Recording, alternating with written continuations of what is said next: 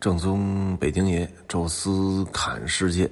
各位听众们、各位朋友们、各位同行们，大家好啊！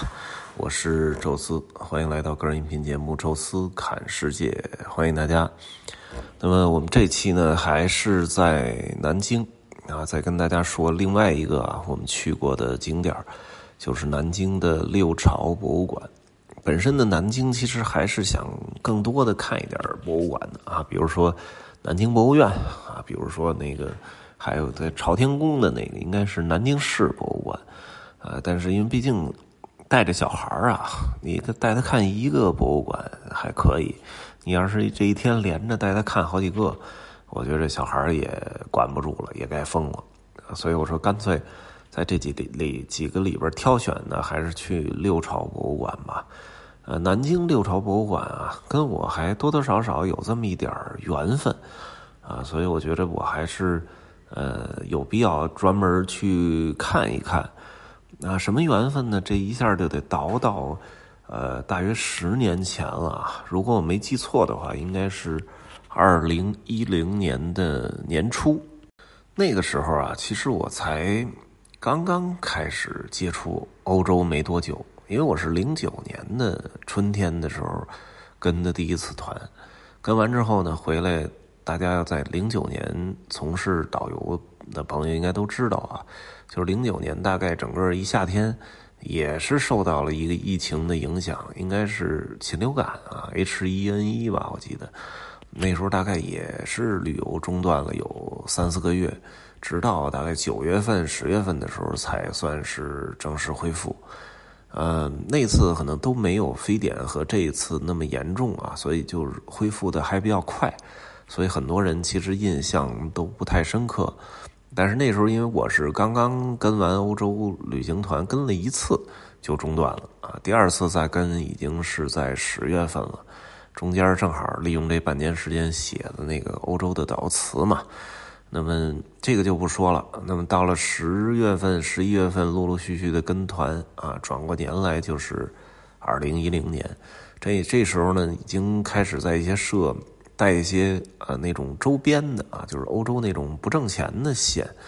当时就有这么一个社呢，找我给他带了一个团。这个团呢是那种标准的，就是不挣钱，而且是当地有地陪的啊，人家只需要一个纯粹的领队。啊，那么呃，我是带着这批人呢，呃，去希腊和意大利南部，啊，都从雅典进，啊，从这个呃意大利的罗马离开，呃，都是从上海出发，但实际上呢，我是在北京飞上海，他们好像是从南京啊，这个就是坐坐火车去上海。我记得我曾经还提过这个团，应该是在就是坐飞机啊，聊到坐飞机的时候时候聊到了，因为当时正好赶上北京出现了一次特别前所未有的大暴雪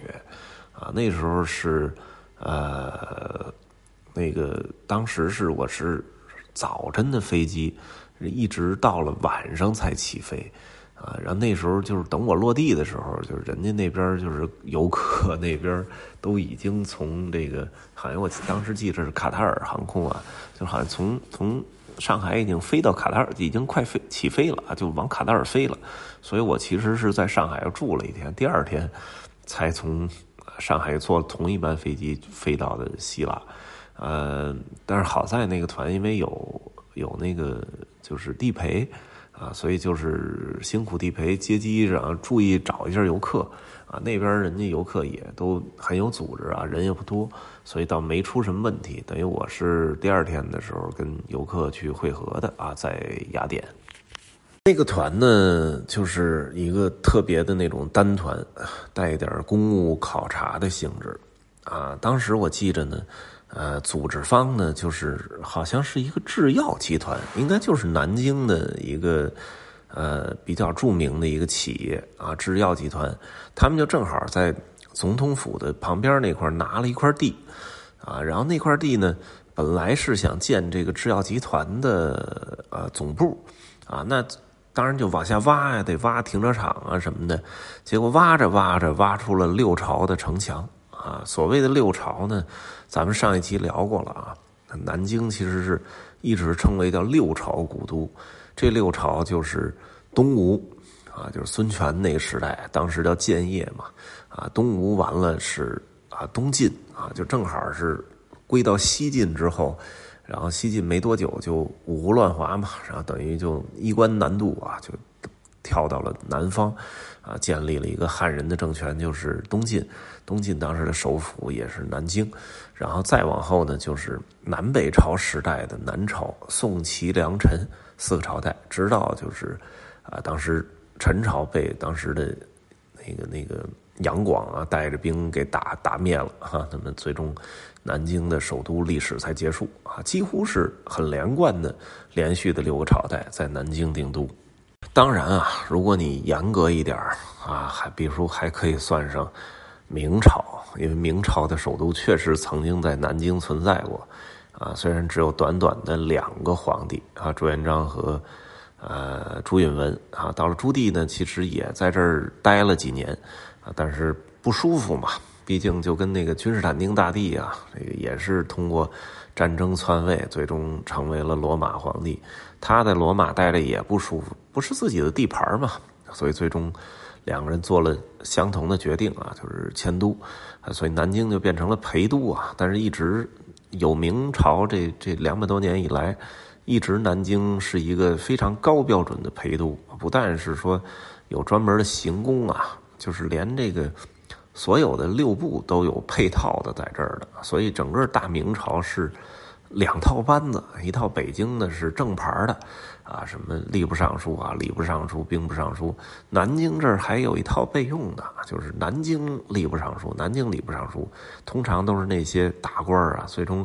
就是可能被打入冷宫闲置的时候，就给发配到南京。但是你要说没权力呢，整个南直隶地区啊这块还。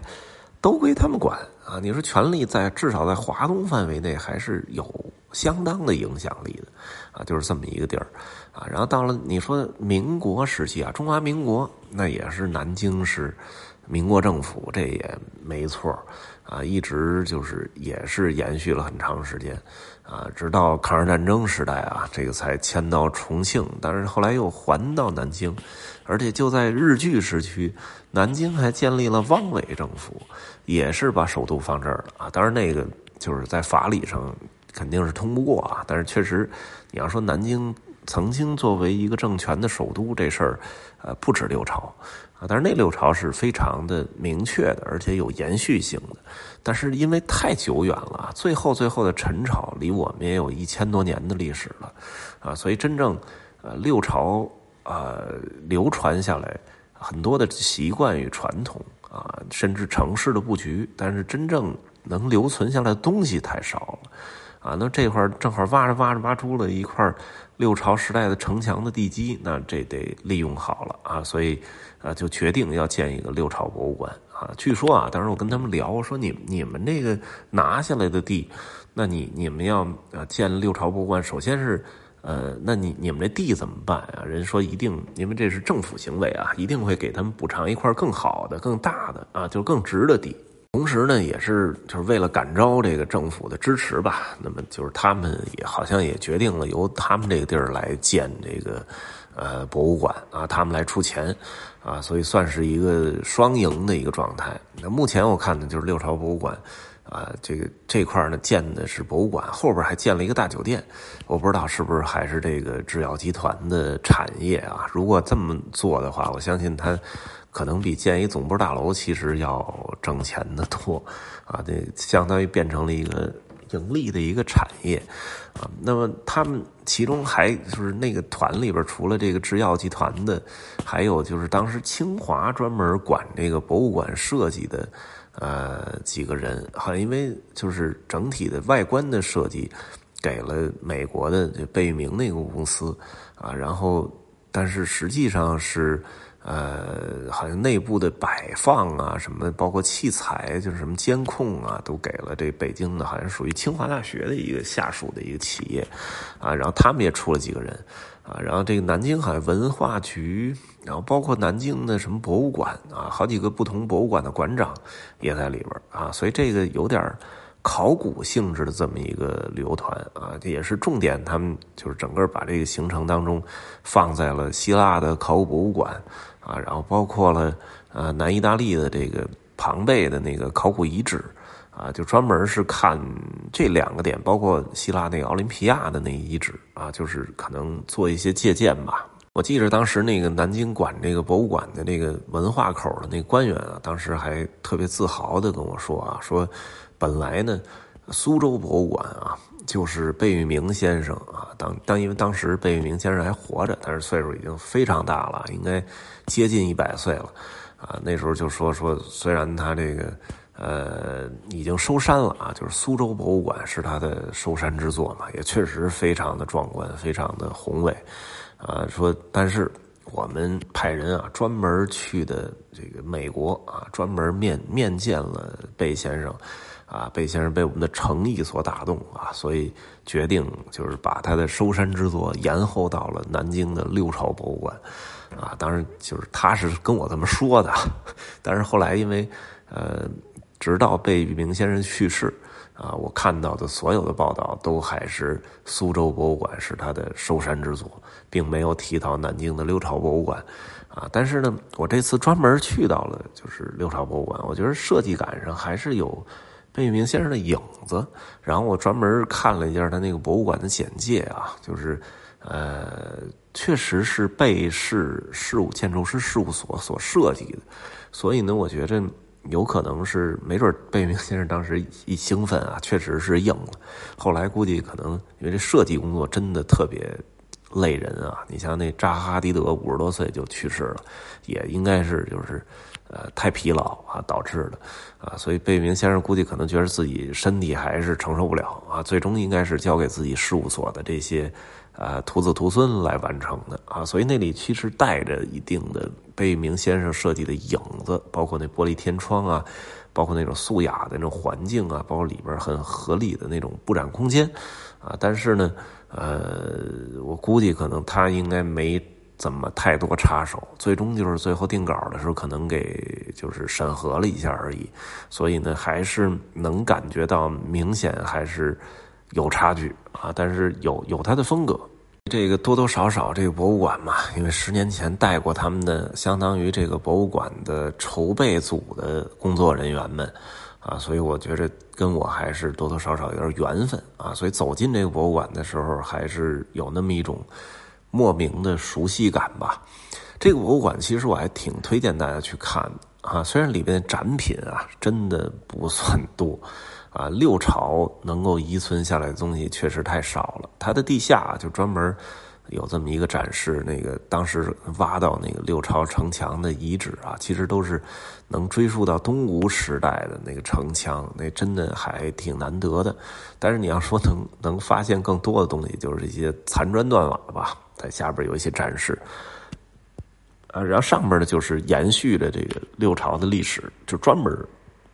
向你展示六朝时代的这些东西啊，从一些呃砖呐，什么啊铜镜啊，什么这个陶器啊，就是瓷器，那时候可能还非常原始，就是陶器啊这种浑瓶啊，然后有一些石刻啊，然后还有一些印章，应该也是。南京或者江苏这一带吧，呃，发现的一些考古的东西，然后把它都有一些挪到这里，呃，确实不算太多啊。如果你跟前面，我觉得跟前面徐州博物馆比，它的展品都要偏少。但是很牛的一点就是它的展览空间特别的好，这一点也是具有，我觉得具有贝聿铭先生那种风格，就非常传统那种中式的状态，里面有一些。呃，木质的一些那种隔窗，然后旁边呢做了一些那种竹子啊或者盆栽之类布景，就是非常有那种江南的情趣。你走在整个这个布展空间里啊，就是你感觉就像是一个好像是古代的博物馆一样，不像那种现代那种感觉，那种江南的写意的意境啊，在这里都体现出来了。所以我觉得这个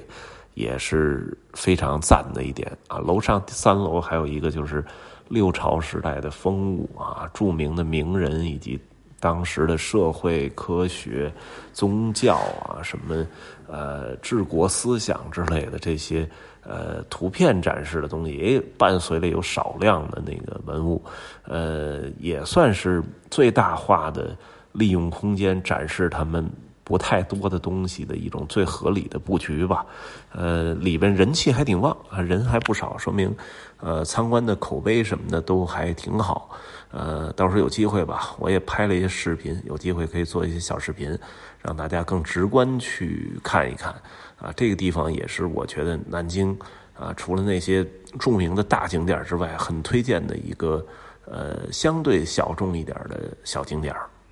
好了，南京呢就跟大家聊到这儿吧。因为六朝博物馆看完，哎，第二天我们其实就开出南京去看的那个矿坑公园，然后直接就去芜湖了哈。那么芜湖实际上大家都熟啊，如果住华东的朋友都知道那儿有一个方特游乐园，哎，但是北方的朋友好像都相对陌生啊，因为北京这边是华侨城那个欢乐谷。啊，但是方特呢，我专门查了一下，还是有比较有意思的东西啊，所以我们下一期呢会专门跟大家聊聊芜湖以及啊去到的这个方特游乐园啊。这一期呢就跟大家聊到这儿吧，有什么想说的啊，欢迎大家在下面留言，当然也欢迎加入我们的听众群，微信呢添加“宙斯”的微信号，这六个字的汉语拼全拼啊，然后呢。呃，加我的微信之后会邀请您入群，欢迎在群内多多交流，然后同时呢也欢迎关注我的不同的平台的呃这个号码啊，都是宙斯侃世界，你可以在抖音啊、新浪微博、大众点评啊、头条里面都可以搜到我啊，也欢迎在不同的平台交流。这一期呢就跟大家聊到这儿啊，咱们下期见。